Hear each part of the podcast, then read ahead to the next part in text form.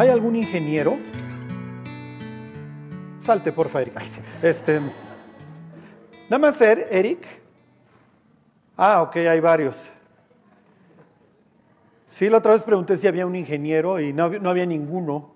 Ajá. Entonces dije, con razón se les hizo tan fácil dejar de chupar. Ajá. Porque ya ven que son famosos por ciertas cosas los ingenieros y no es por sus cálculos. Ajá. Bueno. A ver, que conteste un ingeniero. Si yo me pongo a darle vuelta y no están bien agarrados los niños, ¿para dónde van a salir? ¿Para afuera? ¿Es fuerza qué? Y si todo, y si todo es hacia el centro, ¿qué fuerza es? Ajá, centrípeta. Bueno, es todo lo que sé de ingeniería y lo único que aprendí para este estudio, ¿ok? Siempre troné matemáticas. Yo llevaba los exámenes de matemáticas en aquel entonces, piénsenlo, papel carbón. Ajá. Sí, sí, sí, y tenía un equipo de matemáticos esperándome en el baño. Entonces me ponía yo a escribir en una hoja con papel carbón las preguntas, lo guardaba.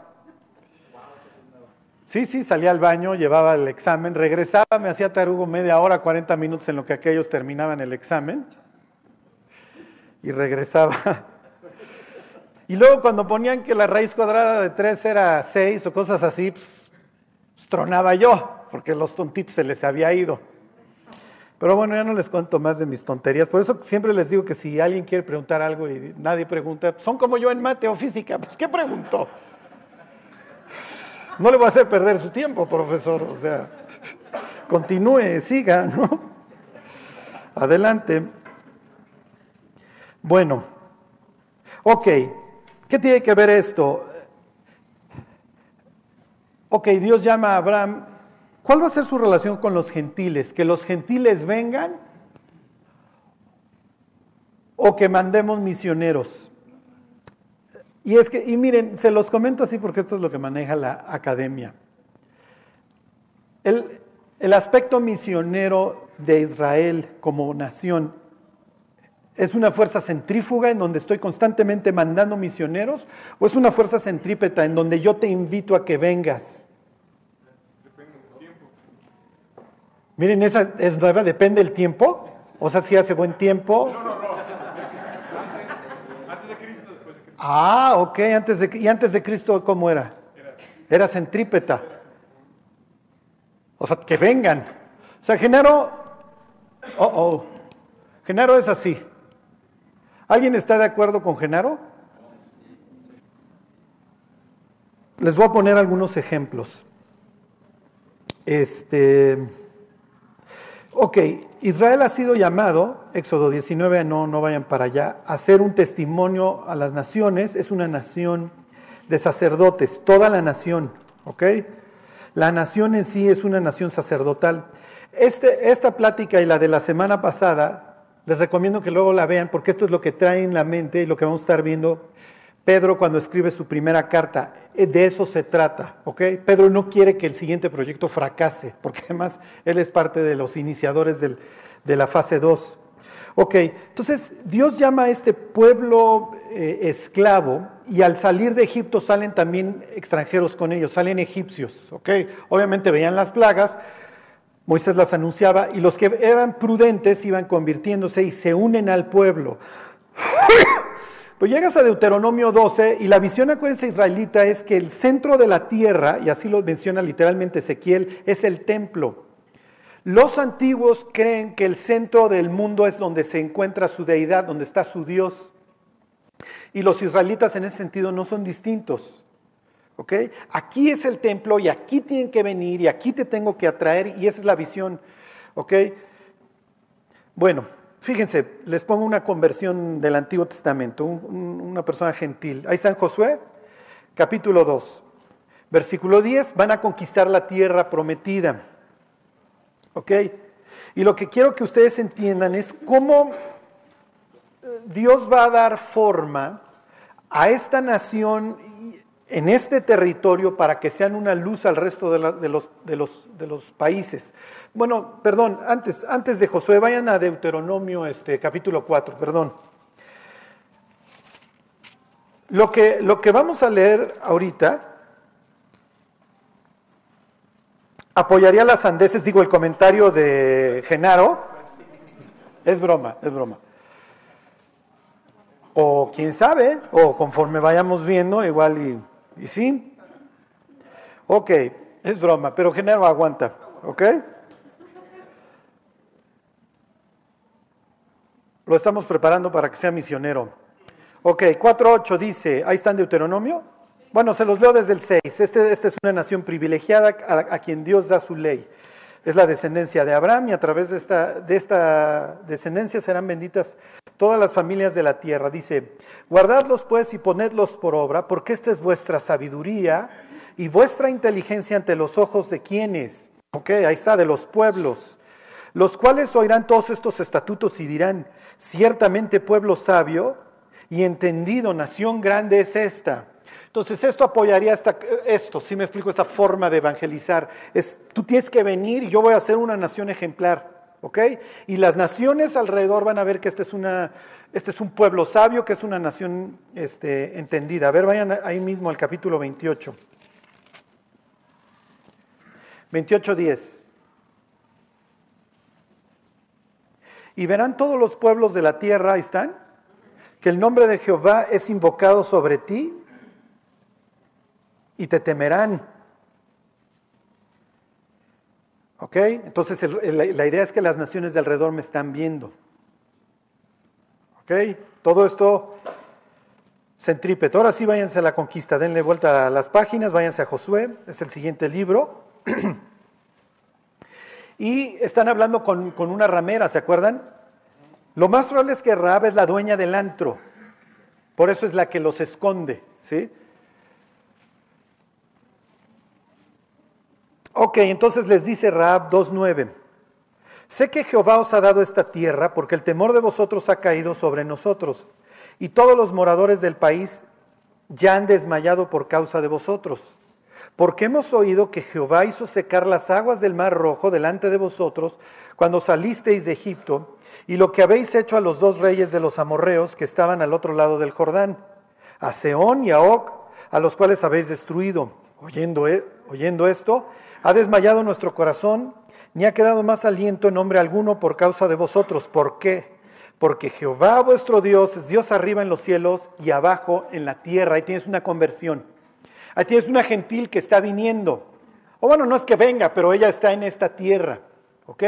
Esta tierra, si ustedes lo recuerdan, a, Abraham se le promete que en su simiente, en su semilla serán benditas todas las naciones de la tierra. Y eso te hace un, te telegrafía el autor un regreso a Génesis 3.15, en donde se habla de la batalla de las semillas, ¿ok? Los hijos del diablo contra los hijos de Dios.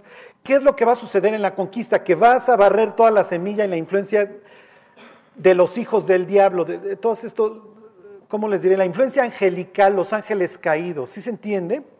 Miren, váyanse al capítulo 10, versículo 40. A continuación vamos a estudiar el libro de Jonás y quiero que, quiero que ustedes recuerden esto los autores bíblicos van tomando de las historias previas y esta es su forma de cargar, sí, de cargar un texto. Jesús lo usa todo el tiempo. Fíjense, a ver quién le atina. Ahí están, 10.40. No, Josué, Josué. Ahí están. Dice, hirió pues Josué toda la región de las, de las montañas, del Negev, es el sur, de los llanos y de las laderas y todos sus reyes sin dejar nada. Todo lo que tenía vida lo mató, como Jehová Dios de Israel lo había mandado. Todo lo que tenía vida lo mató. ¿A qué te suena? Claro, suena diluvio, ¿están de acuerdo? Ok, Eric sacó el cobre. Dice exterminio, limpieza étnica. No, es natural que las personas que leen la Biblia dicen, oye, esto es limpieza étnica, esto me huele a Somalia, ¿sí me explicó? A Hitler. No. Dentro de esta historia lo que Josué está borrando es la semilla del diablo, ¿ok? Josué está exterminando al motivo por el cual al principio no entraron. Acuérdense que Números 13 muestra el fracaso de los judíos que no entran porque ahí están los gigantes, ahí están los nefilim. La, Biblia usa la palabra nefilim solamente en Números 13 y en Génesis 6. Los, ¿Se acuerdan? La mezcla esta. Entonces, ¿cómo les diré? Para, para, los judíos, nosotros como cristianos, cuando pensamos en por qué el mundo está como está, pensamos en la caída. Los judíos no. Los judíos piensan en la caída, piensan en, en el descenso de los ángeles y en Babel. ¿Ok? Son tres etapas que van pudriendo y, Dios va dando una respuesta a cada uno. ¿Ok? 11.11. ¿Ahí están? Ajá. Y mataron a espada todo cuanto en ella tenía vida. ¿Ok? Se insiste, destruyendo por completo sin quedar nada que, que, que, que respirase. Ahí tiene Génesis 7. ¿ok? Nada que respirara. Ok. Versículo 14, 11, 14. Y los hijos de Israel tomaron para sí todo el botín y las bestias de aquellas ciudades, mas a todos los hombres tiraron espada hasta destruirlos sin dejar alguno con vida. Ya te entendí, Josué. Y Josué diría, no, ustedes no me entienden. 11.22, ninguno de quienes, de los gigantes, ¿ok? Ninguno de los anaseos quedó en la tierra de los hijos de Israel. Solamente quedaron en Gaza, en Gat y en Asdod. ¿Y de dónde es Goliat? ¿Se acuerdan? Porque los dejan vivir y entonces vas, a seguir teniendo esta influencia. Entonces tienes un gigante a quien, a quien va a matar David. ¿Dónde lo hiere David? En la cabeza, porque ¿dónde va a herir el, hijo de la mujer a la, a la, serpiente? En la cabeza, exactamente. ¿Ok? Bueno, entonces exterminan a los gigantes, esa es la idea, por eso tienes en en los libros de Samuel también que David sigue con el exterminio de los gigantes. Y hago esta tierra en donde no tengo esta influencia de estos dioses ajenos. Pablo los llamaría príncipes en Efesios 6. ¿ok? No tenemos lucha contra sangre y carne, sino contra príncipes, ¿ok? potestades, los gobernadores de las tinieblas, bla, bla. Y el chiste es que ahora vengas. ¿ok? Así, así lo ve Genaro. Y Genaro está de acuerdo con un hombre muy sabio. A ver, váyanse a Primera de Reyes. Genaro estaría de acuerdo con Salomón.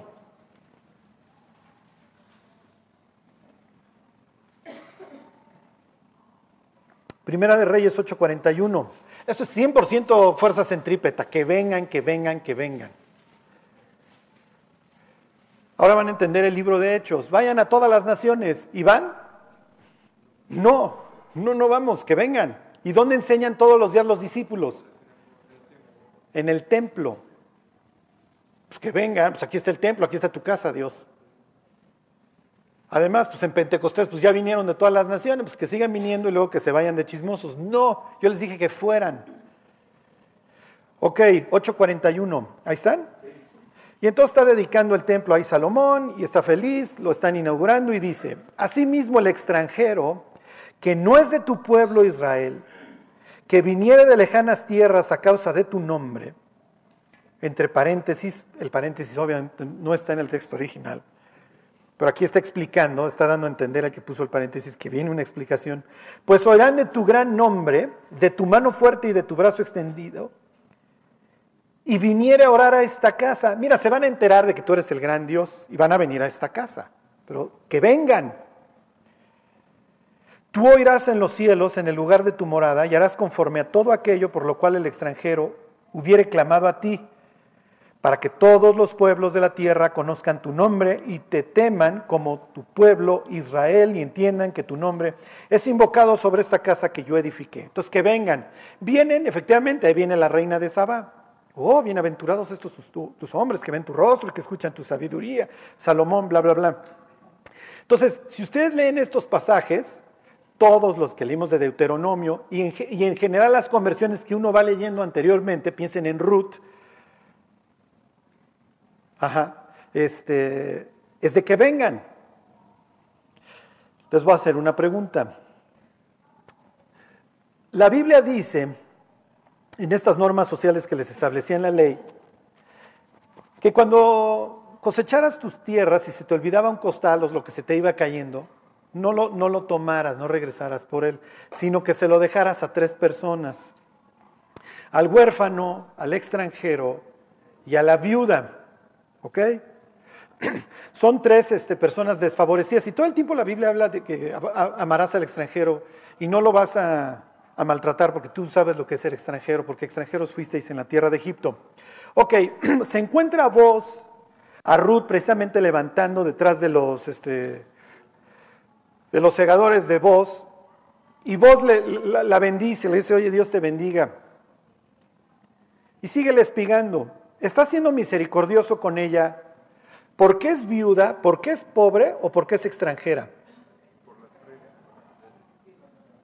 Ok, ¿cuál sería la respuesta correcta? ¿Cuál sería la respuesta correcta, mi Jimmy? No, no, no, no. Inciso A, ok, porque era extranjera. La pregunta está con truco. Las tres, ya ven, ahí tienen inciso D, todas las anteriores. ¿Ok? ¿Mandé?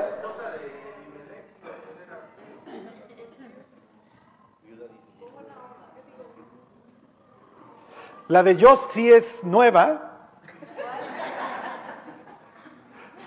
Pero Elimelech era su suegro.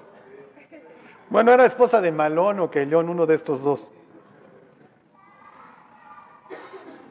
Ok, ¿por qué extranjera? ¿Es extranjera o no?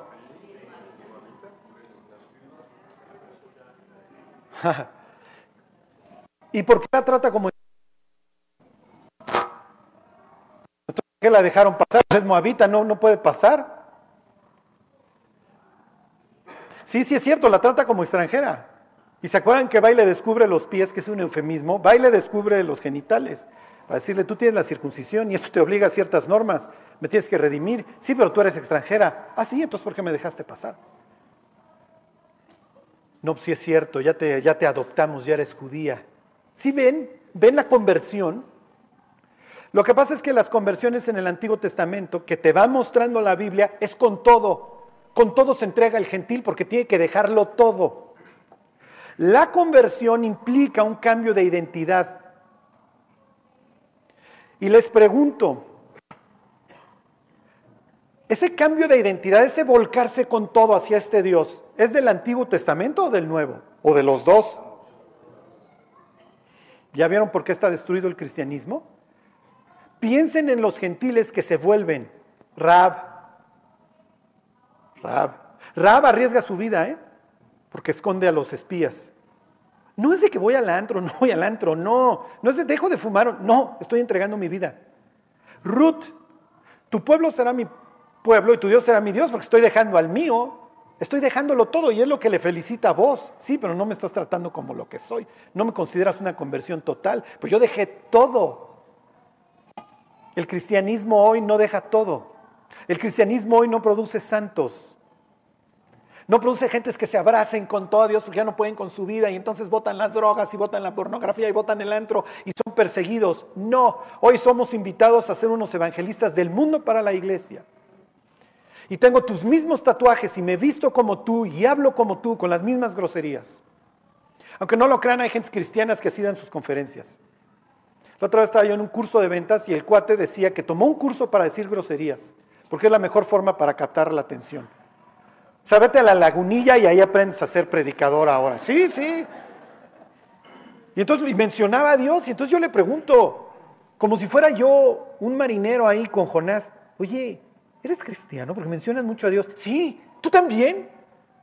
Y yo me daban ganas de decirle, yo soy musulmán, porque no me quiero que me identifiquen contigo. Su curso buenísimo, ¿eh? Cuando llegue al tribunal de Cristo, no, hombre, mi hijo, que te aplaudan allá abajo en tus cursos de ventas, porque aquí sí es que es salvo, ¿sí? Falta que sea salvo. Pero bueno, este, Urias, Urias Eteo. Bueno, Eteo, yo sé que ustedes no recuerdan a los Eteos, pero Eteo es Fuchi, Eteo es lo peor que hay, Eteo es Éxodo 34, tienes que exterminar a los Eteos. Y tienes a Urias Eteo. ¿Por qué lo dejaron pasar? También es un misterio. Y David le da su sentencia de muerte y David sabe que es un hombre tan fiel que no va a ir leyendo. ¿Mande? Caleb, el, señor perro. Vamos a la conquista. Él y Josué son los únicos que se quieren aventar el tiro. Yetro, ya dejo todo y los acompaño. Miren a su Dios. Sí, yo quiero vivir en la tierra prometida. Ahí me hacen un lugar en el sur. Piensen en todos estos gentiles que se van convirtiendo. Pero hey, es un, para mí implica un cambio de identidad. Luego vemos a Naamán, ya lo veremos con lujo de detalle la historia de Naamán, porque es otra. Es natural que Jesús, cuando, cuando llega a Nazaret y ve esta frialdad, pues muchas viudas había en las épocas de don Elías, ¿eh? Cáeme bien, Jesús, cáeme bien, ¿eh? Y muchos leprosos había en la época de Eliseo. Por eso lo quieren matar. Escudriña, tontito de Nicodemo, que nunca ha habido un profeta de Galilea. Saben perfectamente que Jonás es Galileo, ¿eh? no es que sean tontos, pero lo alucinan, odian a Jonás. ¿Por qué? Porque la conversión de estos gentiles implica una volcadura que no tiene el mismo hebreo. O por lo menos no todo, solo un remanente. Y hoy es igual. Hoy invitamos a las personas, ven, forma parte del grupo, eso, pero no, no, te, no te invito a que cambies tu vida. Lo que les quiero decir es que no ha cambiado mucho el antiguo del nuevo. A ver, váyanse al Salmo 96. No es cierto, no te di el privilegio nomás para que vinieran, tienes que ir por ellos. Pues ¿qué estás? ¿A poco crees que van a venir? ¿En serio?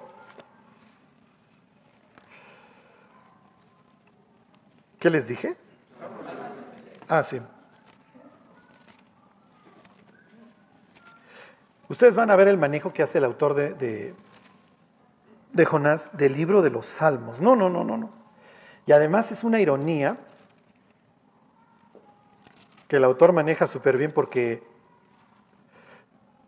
Jonás se lo sabe de memoria y lo cita, y cita de todos lados ¿eh? en su oración. Ok, ¿tenía razón Genaro? Yo sé que todos hubieran pensado lo mismo, ¿ok? Más o menos porque es lo que hemos estado viendo, el templo, a lo largo de todos estos meses. 96, ahí están, cantada Jehová, cántico nuevo. Cuando ustedes lean en el 40, en, algunos lados que el cántico nuevo es porque es tan importante que hay que hacer, un, hay que hacer una canción para esta ocasión, ¿ok? Entonces esto es tan importante que el salmista dice, voy a, voy a componer un nuevo salmo, porque eso es muy importante. Cantada Jehová, cántico nuevo, cantada Jehová, ¿quién? Sí, sí, sí, sí, sí. Cantada Jehová, bendecid su nombre, anunciad de día en día su salvación, proclamad en dónde. Sí. Sí, sí, sí, sí, sí. Miren, lo que pasa es que traemos una onda de los gnósticos, de que el Dios del Antiguo Testamento y el del Nuevo no son el mismo, y el, del anterior era bien gacho. Digo, las, palabras más, más duras del, del, Nuevo Testamento y la descripción más vívida del infierno la da Jesús. Pero como traemos eso de los gnósticos y una influencia muy fuerte, cuando para Dios la historia simple y sencillamente continúa. Ok, ¿Qué, qué, qué, Ok, del 3. Proclamad entre las naciones su gloria, en todos los pueblos sus maravillas, porque grande es Jehová y digno de suprema alabanza, temible sobre todos los dioses. Porque todos los dioses de los pueblos son, la palabra es inútiles, ídolos, pero Jehová hizo los cielos, wow. Dios es el creador. Alabanza y magnificencia delante de él, poder y gloria en su santuario. Tributada a Jehová oh familias de los pueblos, familias, pueblos. ¿Dónde he escuchado eso? Abraham se llamaba Abraham y luego le cambian a Abraham. Abraham quiere decir padre enaltecido, que de enaltecido no tiene nada porque hijos no tiene, no le sirve de nada. Y Dios así en un cambio muy pragmático le dice, mira, hoy te jactas de que eres enaltecido, pero no tienes hijos. Te voy a hacer mejor padre de pueblos. Am. Abba, papá, am, pueblo. Y, en ti serán benditas todas las familias. Es la misma palabra ¿eh? que se usa ahí en Génesis 12.3. Se las vuelvo a leer. Tributad a Jehová, oh familias de los pueblos. Esa es la idea. Versículo 10, me brinco. Decide entre las naciones. Jehová reina. Me brinco al 13. Delante de Jehová que vino, porque vino a juzgar la tierra, juzgará al mundo con justicia y a los pueblos con su verdad. Y esto es un tema repetitivo y repetitivo en los salmos. Las naciones, las naciones, las naciones. Entonces, ¿tenían que ir? Sí, tenían que ir. Y ahí está el libro de Jonás. Y el libro de Jonás, hagan de cuenta que es un, como un mini apocalipsis que toma versículos de todo lo anterior para mostrar el fracaso de este proyecto que inicia en Génesis 12.3. Cuando concluye, concluye la, la la noche de la última cena, cuando Jesús dice, este es el nuevo pacto en mi nombre, y luego ya veremos toda la literatura de la restauración a la que está haciendo referencia. Bueno, váyanse a Jonás. Y luego vamos a ver un repasín rápido de ahí de las iglesias del Apocalipsis para que vean en el oso que todavía no acaba de nacer el cristianismo, ya se está pudriendo. Pues imagínense dos mil años después. ¿O no? Y nos vamos a meter en el cráneo, en los tiempos y en la vida de Jonás. Porque Jonás es un predicador que te puede hablar padrísimo de que Dios tiene un plan bien lindo para tu vida y que eres lo máximo, tú el gran milagro. Ajá. Pero hay muchos temas que Jonás nunca va a abordar porque no le interesan. Ok. Ahí están. Vino palabra de Jehová a Jonás, hijo de Amitai. Ok. Desde el primer renglón ya el autor te está diciendo algo importante. Jonás es un verdadero profeta. ¿Por qué? Porque se le, da el tratamiento de tal Dios. Esta es una expresión que vino palabra de Jehová a Samuel, vino palabra de Jehová a Isaías, hijo de Amós, vino palabra a Jeremías, vino palabra de Jehová. ¿Sí se entiende? Entonces lo que está aquí aclarando el autor es que Jonás es un profeta verdadero, que tiene la oportunidad de convivir con Dios. ¿Se acuerdan que la idea era entrar al secreto, al consejo, escuchar la voz de Dios y llevarla? Por eso es que el profeta es el portavoz, es el portador. Versículo 2, levántate, cum. Pero ahora levántate, le dice Dios a Pablo cuando lo intercepta en Damasco, levántate y ve a Nínive, aquella gran ciudad, y pregona contra ella, porque ha subido su maldad delante de mí. Ok, la primera orden es levántate y se va a ir repitiendo a lo largo de la historia. Después le dice que pregones, es la siguiente actividad. Te vas a volver mi portavoz. ¿A dónde vas a ir? Vas a ir a Nínive. Nínive es fuchi, Nínive apesta. ¿De dónde lo saco? ¿De dónde saco yo para el autor bíblico? ¿De dónde saca el autor bíblico y por qué Jonás no quiere ir? Que Nínive es un asco. Si yo les digo que Tiro y Sidón apesta sufre, ¿de dónde lo saqué, por ejemplo? No. ¿Se acuerdan? Así describen al diablo, rey de Tiro. Nínive, ¿cuál es el origen de Nínive? ¿Quién funda Nínive? Nimrod. Nimrod quiere decir literalmente rebelde y la Biblia lo presenta como el cazador en, la cara de Dios. Y lo presenta la Biblia como, como el futuro, como, como, lo que va a vivir la humanidad con la bestia, capítulo 13 de Apocalipsis, así es Nimrod. Y Nimrod funda Nínive. A ver, para que no se me queden viendo así con cara de Juat, de Juat de Rito. A ver, váyanse a 10, Génesis 10. Para la época de Jonás, la crueldad de los asirios ya es famosa, no ha llegado a Israel todavía, al contrario. Ahorita los ninivitas, los asirios han estado dando trancazos con los arameos que están al ladito, pero todavía no es la nación tan poderosa, pero sí es la nación cruel. Un rey de más o menos 100 años antes de esto escribe, porque levantaban, les llamaban stelas, este, levantaban columnas y ponían ahí sus historias, y cuenta cómo llegó a una ciudad por la voluntad de su dios Azur y de Astarte, de una deidad femenina, y entonces a los que no se quisieron entregar, sino que le dieron batalla, les, los despellejó, y los pellejos los, los usó de adorno precisamente para tapizar la columna. Entonces los asirios son famosos por su crueldad. Y en la mente de Jonás es, ¿yo qué voy a hacer a Nínive? Oye Dios, ¿no has leído Génesis 10?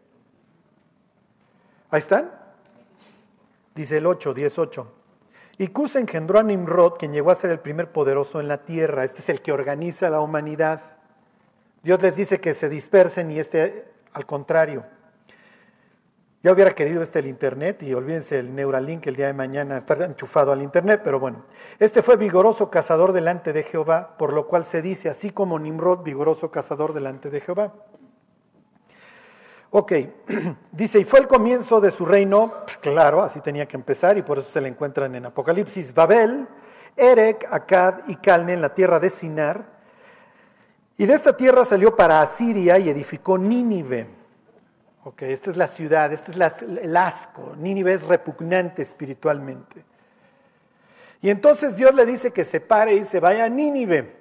Ándale, vete a Nínive y pregona contra aquella gran ciudad. Bueno, regresense a la historia, regresense a Jonás. Para los antiguos, España, Tarsis, es el sitio más lejano.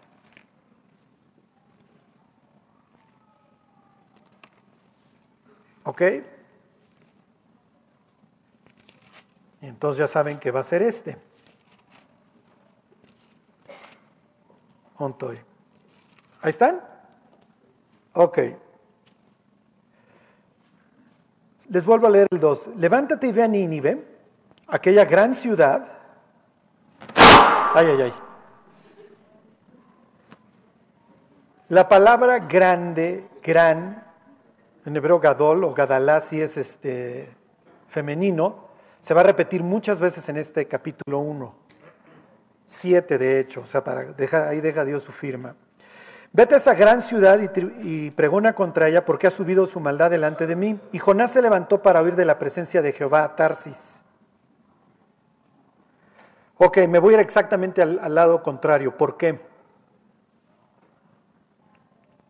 ¿Por qué me voy a otro lado? ¿Por qué me voy exactamente al lado contrario?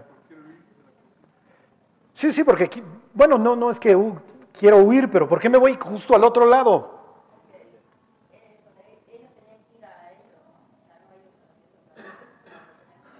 Bueno, Mildred dice, pues que vengan, a ver, no, no los anden mandando muchachos, que vengan. ¿Pues por qué se va a España? Porque los dioses eran como territoriales, entre comillas. Entonces, huía al lado contrario para estar más lejos de la presencia de Dios. Porque pensaba que era el final ya de la predicación, o sea, llegando a España iba a predicar y se iba a acabar. No, Just, ese es Pablo. ¿Eh? Exactamente. Pues, no, yo no quiero ir allá. Y es más, busco el sitio más lejano a mi comisión. Ok, ya. Jonás, sí, a ver, a ver, Jonás, lo, lo resucitamos a Jonás. Y le decimos, a ver, Jonás, ¿por qué te fuiste a España? Te mandaron para allá, te mandan a Irak y tú te largas a España. ¿Por qué? ¿Y qué diría? Pues vean un mapa, me estoy yendo exactamente al lado contrario, me mandan al oriente y agarro un barco occidente, lo más occidente que se pueda. Es como si te dicen, Jos, vete a Alaska a predicar y te vas a la Patagonia. ¿Por qué? ¿Por qué hace eso? ¿Por qué se va? ¿Eh? Sí, sí, pues es, un tipo, sí nos queda claro, ¿eh? Nos queda claro que es desobediente. ¿Pero por qué no quiere ir a Nínive? Ok, todas estas preguntas se las hago para que piensen, ¿ok? Estás viendo a la persona de al lado, es que estoy pensando en el suicidio. Te recomiendo el Valium.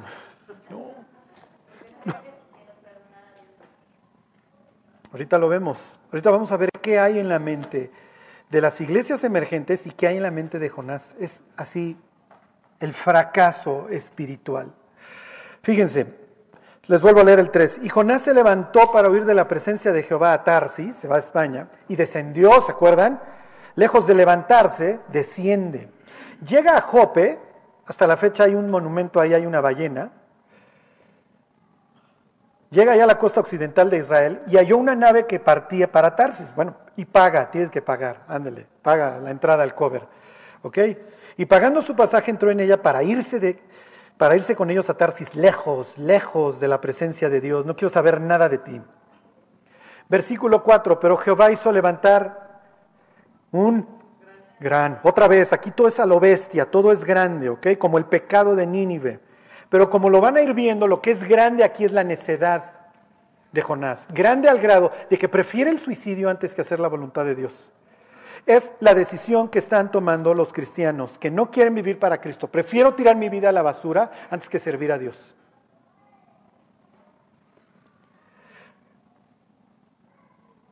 Ok, pero Jehová hizo levantar un gran viento en el mar y hubo en el mar una tempestad tan grande que se pensó que se partiría la nave. Y los marineros tuvieron miedo. Y cada uno clamaba a su Dios. Entonces ahí vean, piénsenlo, cada uno ahí a su Dios. Tienes de varias nacionalidades. Es natural, tienes allá los comerciantes. Todo lo más probable es que tienes tirios, tienes este, tal vez algún asirio por ahí este, que allá odia a Jonás de entrada. Griegos, Ok, versículo 5, le sigo leyendo. Y echaron al mar los enseres que había en la nave para descargarla. Dos cosas hacen. Claman a su Dios y empiezan a descargar, empiezan a echarle ganas.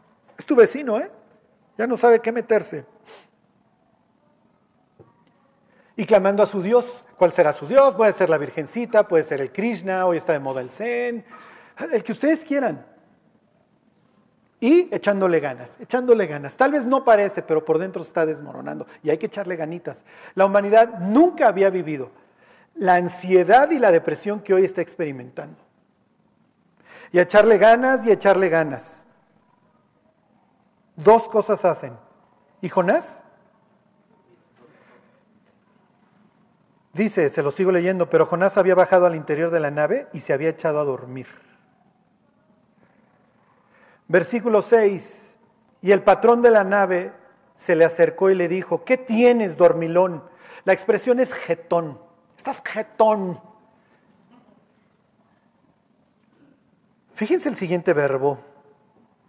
Ah, caray, Jonás diciendo, ¿dónde lo había escuchado antes? Levántate. Creo que así empieza mi historia, ¿no? Levántate. sí, sí, levántate. Ya me lo había dicho Dios. Sí es cierto, me tendría yo que levantar. Y le dijo, ¿qué tienes, dormilón? Levántate y clama a tu Dios, quizá Él tendrá compasión de nosotros y no pereceremos. Ese es el problema. Ese es el problema, diría Jonás. Me estás diciendo exactamente, por eso estoy huyendo, porque mi Dios es compasivo. ¿Y sabes lo que me estás pidiendo? ¿Te das cuenta de lo que me estás pidiendo, capitán? Me estás pidiendo que me levante. Y levantarme implica dejar ya mi autoconmiseración, dejar de chupar, dejar el antro, empezar a amar a mi cónyuge, empezar a amar a mis hijos, empezar a dejarme de quejar, agarrar la Biblia, apagar la tele. ¿Te das cuenta de lo que implica que me levante, que ya deje de ser un mal testimonio? Y además, corro el riesgo de algo, de que mi Dios tenga compasión de ti. Y que el día de mañana tú, cual Urias, cual Rap, te vuelques con todo a Dios y me generes convicción. Tú no sabes la época que yo estoy viviendo, capitán. Ahora váyanse a Segunda de, de, Reyes, capítulo 14. Esto es una chulada. Meterte al cerebro de Jonás es increíble. ¿Qué tienes, dormilón? ¿No te das cuenta que nos vamos a matar? Lo más probable es que se lo encuentran cuando están aligerando. Entonces detrás de ahí de una caja. Y entonces esta patadas lo ha de haber levantado. Clama a tu Dios, levántate y clama a tu Dios. Eh, lo vamos a ver. Hay un salmo literal que cita que tiene que ver con toda esta historia tal cual. ¿Saben la época que nos ha tocado vivir? Ahorita, ahorita se las describo. Pero cuando vean a su vecino echarse los quiebres, meterse la mota, es echarle ganas y clamar a su Dios. Segunda de Reyes les dije, ¿verdad? 14. Ok, esto es patético. Jonás está dispuesto a morir, no le interesa su vida, por una simple y sencilla razón. Ok, dice, Segunda de Reyes 23. En el año 15 de Amasías, hijo de Joás, rey de Judá, 14:23, comenzó a reinar, a reinar Jeroboam, hijo de Joás, sobre Israel en Samaria, y reinó 41 años. E hizo lo malo ante los ojos de Jehová, y no se apartó de todos los pecados de Jeroboam, hijo de Nabat, el que hizo pecar a Israel. Es una época de putrefacción espiritual, pero de mucha lana. Porque los asirios no tienen el poder que van a acabar teniendo. Y 30 años después, Samaria, adiós, ¿eh? ya la conquistaron los asirios. Versículo 25. Él restauró los límites de Israel desde la entrada de Amat hasta el mar del Arabá. Se me olvidó traerles el mapa. Este es, este es el oriente del país. Y durante el reinado de Jeroboam les va tan bien que tienen la capacidad hasta expansionista y restauran los límites de Israel a las épocas salomónicas. De lana les está yendo súper bien. Espiritualmente están muertos. Váyanse al libro de Amós, regresense. Amós está poquito antes de, de, Jonás. Amós predica durante, este, durante el reinado de Jeroboam II.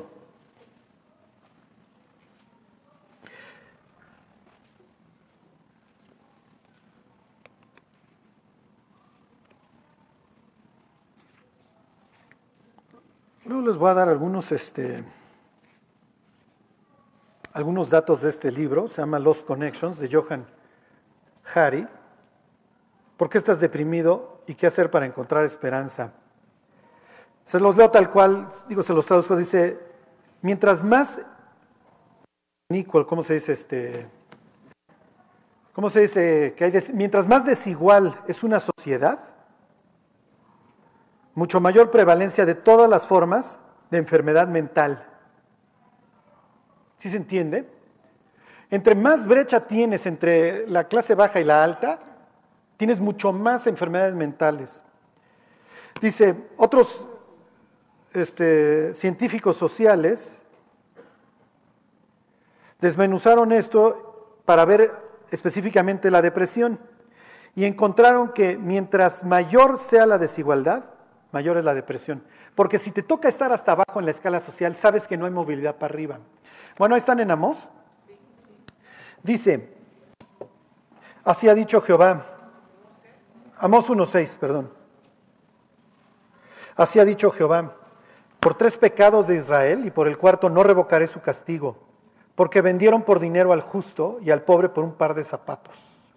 Pisotean en el polvo de la tierra las cabezas de los desvalidos y tuercen el camino de los humildes, y el hijo y su padre se llegan a la misma joven, profanando mi santo nombre, o sea, tienes la misma destrucción moral que tienes hoy, tienes la misma desigualdad social.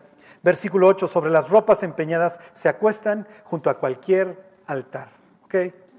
Tú como israelita no podías quedarte con la prenda del trabajador, se la tenías que devolver en la noche. Me brinco al 3. 3.15. Ahí están. Y heriré la casa de invierno con las casas de verano, y las casas de marfil perecerán, y muchas casas serán arruinadas. O sea, tienes la casa de invierno y tienes la de veraneo, tienes a los ricos, tienes una élite. 4.1. Oíd esta palabra, vacas de Bazán, que estáis en el monte de Samaria, que oprimís a los pobres y quebrantáis a los menesterosos, y que decís a vuestros señores, traed y, beberemos.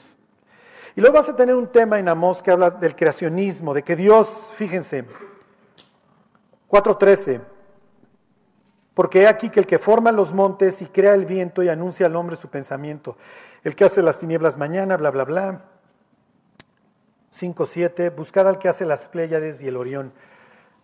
Dios se presenta como el creador para intentar hacer volver a esta sociedad israelita, norteña, de aquel entonces total y perfectamente podrida. Regresense a Segunda de Reyes. Este es el estado espiritual de la época de Jonás. Y el estado económico es de prosperidad y obviamente de desigualdad, porque tienes a los ricos aplastando con sus diversas casas a los pobres. Es de lo que se queja todo el tiempo Amós. Les voy a leer otra vez el 14:25. Él restauró los límites de Israel. Ahí están desde la entrada de Hamat hasta el mar del Arabá, conforme a la palabra de Jehová Dios de Israel, la cual él había hablado por su oh, siervo, por su siervo Jonás, hijo de Amitai, profeta que fue de, Galilea del norte. ¿Por qué? Porque Jehová miró la muy amarga aflicción de Israel, que no había siervo ni libre, ni quien diese ayuda a Israel. ¿Por qué le permite esta restauración a una nación que está totalmente podrida? ¿Por qué anuncia esta restauración Jonás y por qué la logran? Por una sola razón, porque Dios es compasivo. Tienes un Israel que está exactamente igual o peor de podrido que los ninivitas en Asiria, y Dios le dice a Jonás, párate y vete para allá.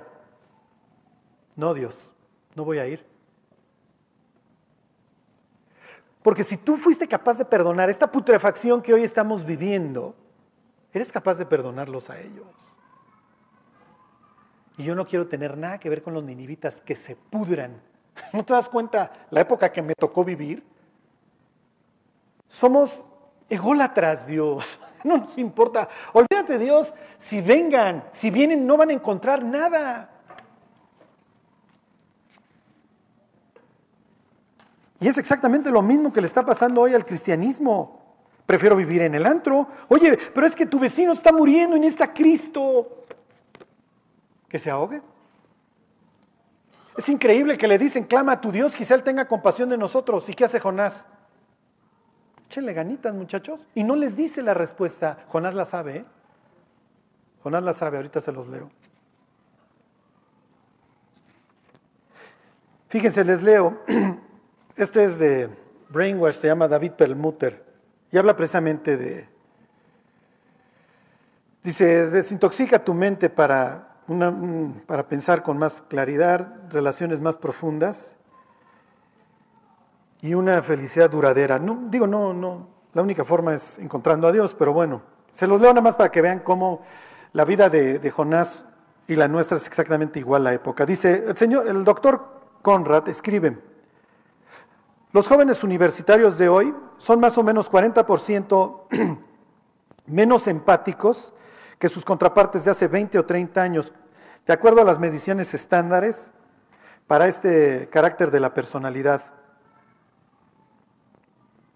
Dice, la respuesta directa, soportada por la ciencia, es que los altos niveles de empatía que hoy no tiene la humanidad están asociados con una mayor satisfacción en la vida, con relaciones sociales más ricas, con, con relaciones más sanas con un desempeño mayor en el trabajo y en general un mayor estado de bienestar. Por el otro lado, dice, la ciencia enseña que el narcisismo está relacionado con la violencia doméstica, por supuesto, la coerción, sexual, la agresión y el comportamiento ofensivo dirigido hacia otros. El doctor Campbell, jefe del Departamento de Psicología de la Universidad de Georgia, dice, de acuerdo a él, las redes sociales parece que fueron perfectamente diseñadas para generar narcisismo, porque el, narcisista funciona bien en un contexto superficial, en contraposición a relaciones profundas y, este, comprometidas. En la época que nos tocó vivir, ¿qué esperábamos, en serio? ¿A un Jonás feliz de ir a predicar la compasión que le dio Dios a él? No, una iglesia, un botón, y me refiero a él como muestra, de un proyecto que fracasó como ejote. Ve, Jonás, no voy. Ayer, ayer le estaba yo contando la historia de, de Jonás a mi hija y me hace una pregunta bastante lógica. Oye, papá, si es Dios, ¿por qué no simplemente lo agarra y se lo lleva a Nínive? ¿Por qué tiene que levantar una gran tormenta? Ok, regresense a Jonás. Me tardo un minuto en esto. Bueno, tres. Y esto es lo que quiero que vean. Y ahora sí que para vergüenza nuestra lo digo como dijera don Pablo ahí, capítulo 15 de Corintios. Si nosotros decidimos abandonar el confort y vivir para Cristo y tomar en serio este ministerio que Dios nos entregó, como se lo entregó a Jonás de la reconciliación, nuestra vida efectivamente va a tener muchos problemas, es natural, nos van a perseguir. Pero no hay otra forma para el ser humano que ese, volcarse a Dios para que encuentre gozo y paz. No lo hay. Y llevar a una persona a una congregación cristiana en donde le dicen que es lo máximo y, y más o menos ahí le echan unos versículos de la Biblia y lo dejan ir así. Y no le dicen, maestro, tienes que dejar tu vida, te tienes que pelear contigo mismo.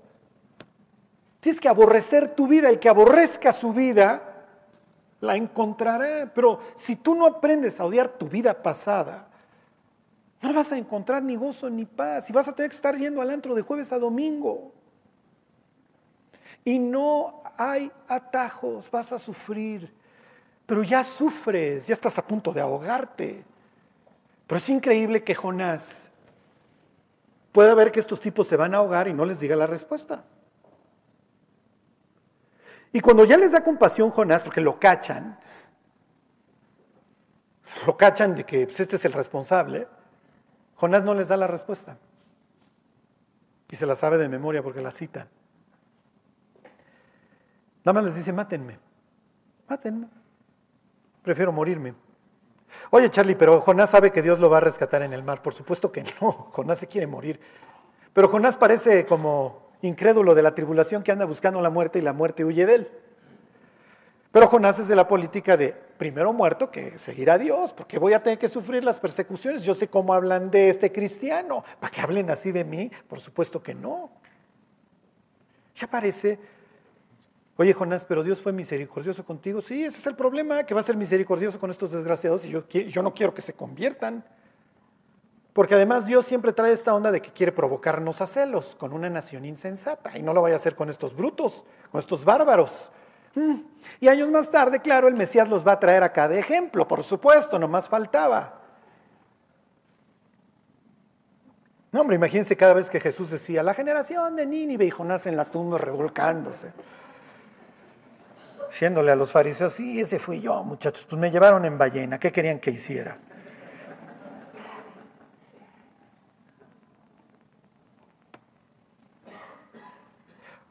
Ok, versículo 7. Y dijeron cada uno a su compañero, venid y echemos suertes para que sepamos por causa de quién nos ha venido este mal. Disparejo. Ok, y Jonás. Esto, pues, o ahora varíale para arriba y sí, pero me la cambian estos. La próxima semana vemos la respuesta de Jonás. ¿eh? Jonás es patético, honestamente. Y sí, sí, sí quiere morir.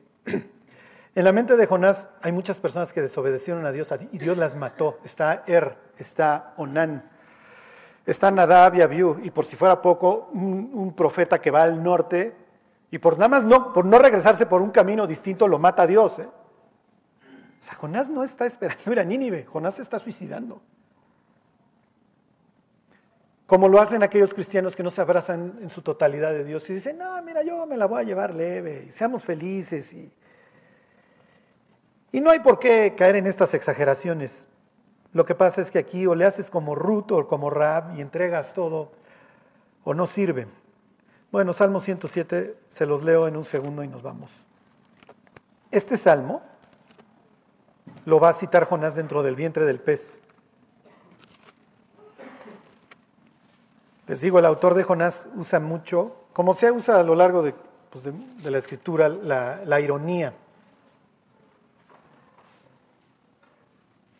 Entonces cada uno de estos tontitos está gritándole a su Dios y echándole ganas. No está funcionando.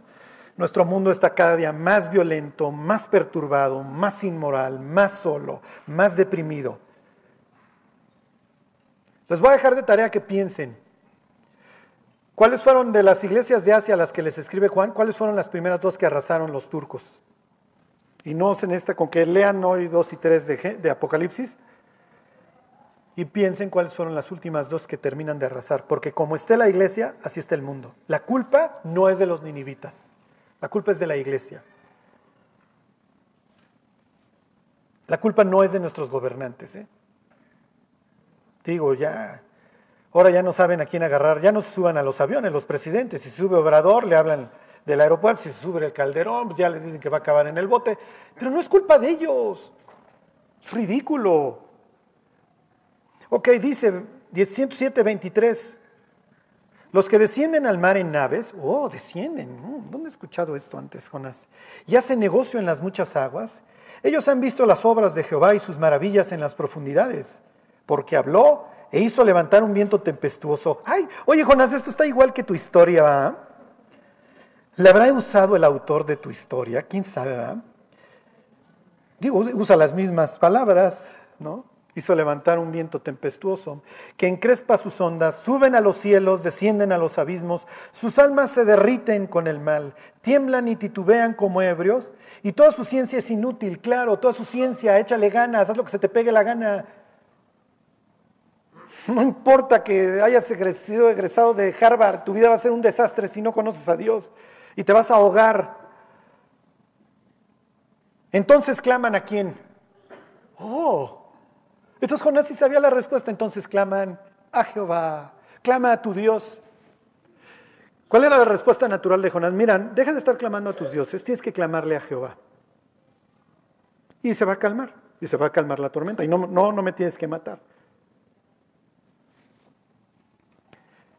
Pero Jonás no les va a dar la respuesta. No les va a decir, mira, hay un salmo que habla precisamente de esta historia y me viene persiguiendo. Clama a Jehová y se va a calmar la tempestad. Ya está el pobre Depre a nuestro lado. Sí, pero es que si le digo del infierno se va a ofender. ¿Por qué no agarra a Dios así a Jonás y se lo lleva a Nínive? Porque quiere que se arrepienta y se lo va a llevar al infierno tres días para que sepa lo que es estar solo en tinieblas y tatemándose a ver si eso le genera algo de empatía. ¿Por qué Dios permite sufrimiento en nuestra vida? Porque el sufrimiento nos hace empáticos. Sí, pero no queremos sufrir. Bueno, vamos a orar y que no nos pase, que no nos suceda. Dios te queremos dar gracias por esta historia. Te damos gracias por Jesús, Dios, que dejó todo para dar su vida por la nuestra, Señor. Para librarnos, Dios, de un infierno que, pues Dios, tú conoces nuestra vida, que tú sabes que merecíamos. Te damos gracias, Dios, porque tú fuiste misericordioso con nosotros y no nos trataste conforme a nuestras obras, Dios, sino conforme al amor que tú nos tienes. Bendito seas, Dios. Danos una vida que te honre, Dios y ayúdanos a entender que tú pusiste hoy en nuestras manos este ministerio de la reconciliación. Que estemos a la altura del llamamiento, Dios, te lo pedimos por Jesús. Amén.